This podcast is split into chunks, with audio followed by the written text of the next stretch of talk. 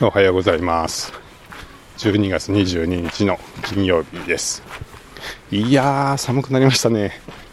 めっちゃ空気が冷たいです。ちょっともう素手で歩くのは難しいので手袋をしてマイクを持って歩いてます。まあすごい寒いんですけど空気はねピリッとしててまあ、こんな中で外に頑張って出ると頭もシャキッとして、まあ、気持ちはいいですね。僕は冬は嫌いではないです。はい。えー、っと河野さんの声日記が100回いったってことでおめでとうございます、まあ、正直あの小田陣さんと同じ頃に僕は始めてたんで小田陣さんに続いて自分が100行くかなと思ってたらいつの間にか河野さんがに追い越されてまして、えー、100回到達ということですごいですね。3桁、えー、僕のを見てみたらこれが95みたいなんで、まあ、年内には100いけたらいいかなって思ってます。えー、っと最近は何をしてるかというとえー、まあ、そのリッスンの開発の話を進めてたんですけど、まあ、それそれとは別にちょっといぶきの方でまあなんかポッドキャスト制作、えー、割とこう仕込み仕込み記事じゃないけど、まあ、ちゃんと割とこう記事の内容を、えー、考えて、え、それを収録するみたいなのをやってまして、え、ちょっとねあのちゃんと下調べとかもして構成も考えた上でポッドキャストを撮るみたいな、まあなんか、本当会社、会社っぽいって言ったらあれですけど、あのー、こうね、一応、いぶきの仕事でやってるんで、まあその仕事で、えー、生きるような、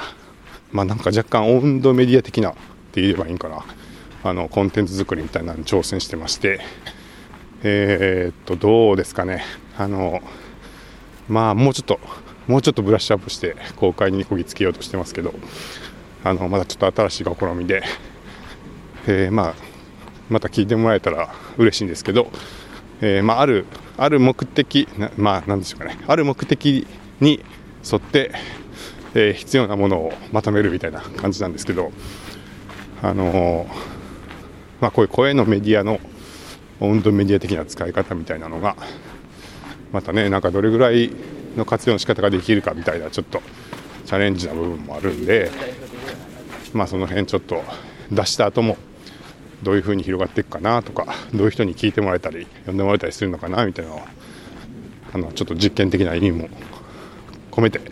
あの注目してますので、まあ、もしよかったらあのテーマはかなり専門的というか あの登山をしない人にはあんまり関係ないかもしれないですけどあの割と、えー、こう仕込んでポッドキャストを撮るみたいなことをやってますんで、えー、ちょっとまた興味ある方はもしいたら聞いていただければなって思ってます。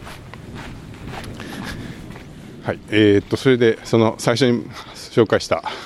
河野さんですけども、えー、昨日ですね実は河野さんのお家に呼ばれてお食事会を呼んでもらいましてで河野ご夫妻の、えー、お料理をいただきながら